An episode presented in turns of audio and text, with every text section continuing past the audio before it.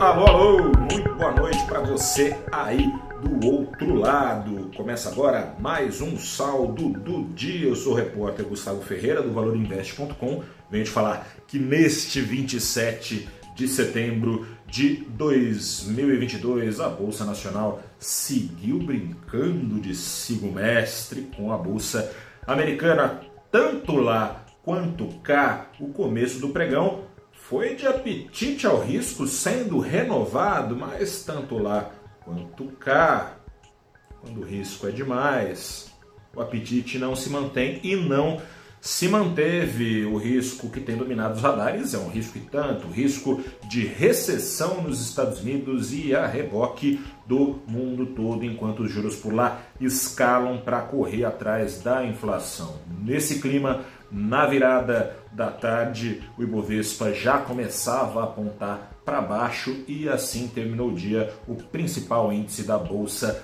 brasileira no fechamento com uma queda de 0,7%. O dólar, pelo menos, enquanto o Ibovespa não conseguiu de toda forma estancar, embora tenha desacelerado, mas não conseguiu estancar as perdas que vêm sendo colecionadas desde a última sexta-feira, o dólar pelo menos parou de disparar.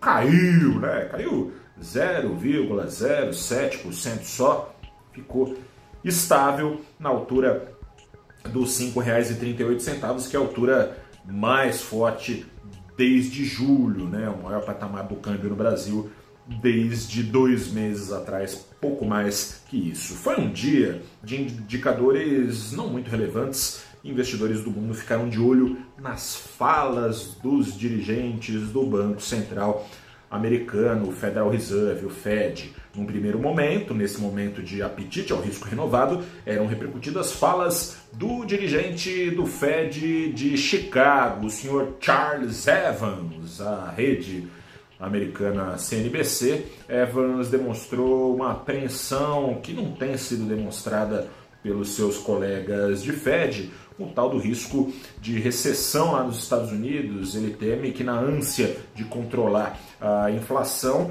venha uma dose de juros mais forte do que a necessária. Ele, mais do que isso, disse que eventualmente pode até ser evitada uma recessão lá nos Estados Unidos. Mas para isso, precisariam os juros nos Estados Unidos não subir o tanto que a projeção média dos dirigentes do Fed tem apontado.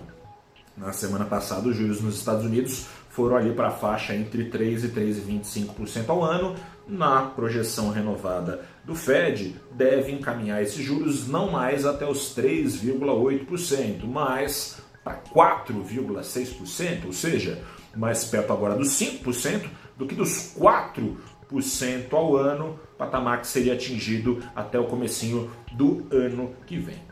Mas as palavras de Evans, como disse, são dissonantes é, entre os dirigentes do Fed. A maior parte dos dirigentes do Fed parece bem disposta a forçar um encolhimento da economia americana. E não bastando Evans ser uma andorinha solitária para fazer verão, o seca, seca pimenteira do Fed, o senhor James Bullard, resolveu falar também e ajudar a trazer investidores à razão, à realidade. Ao longo da pandemia, praticamente tudo que tem sido dito por Bullard, que é dirigente do Fed de cedo ou tarde se concretizou.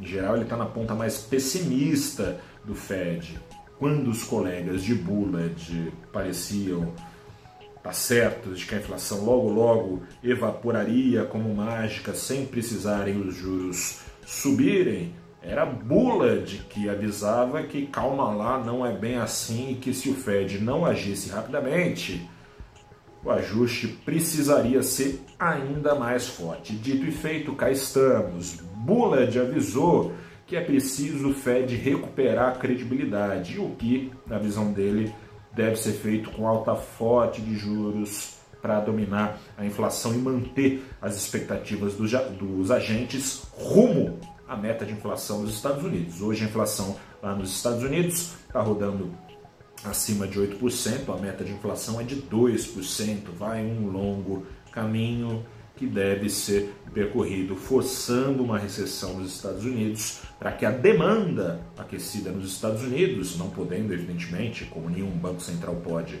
turbinar a oferta, com juros a demanda cair ao nível baixo da oferta e, portanto, a inflação perder força. Nessas, o que está perdendo força é o apetite por risco, por risco aqui no Brasil, um agravante de faltar pouquinho para o primeiro turno eleitoral. Um grande abraço, boa noite, até a próxima.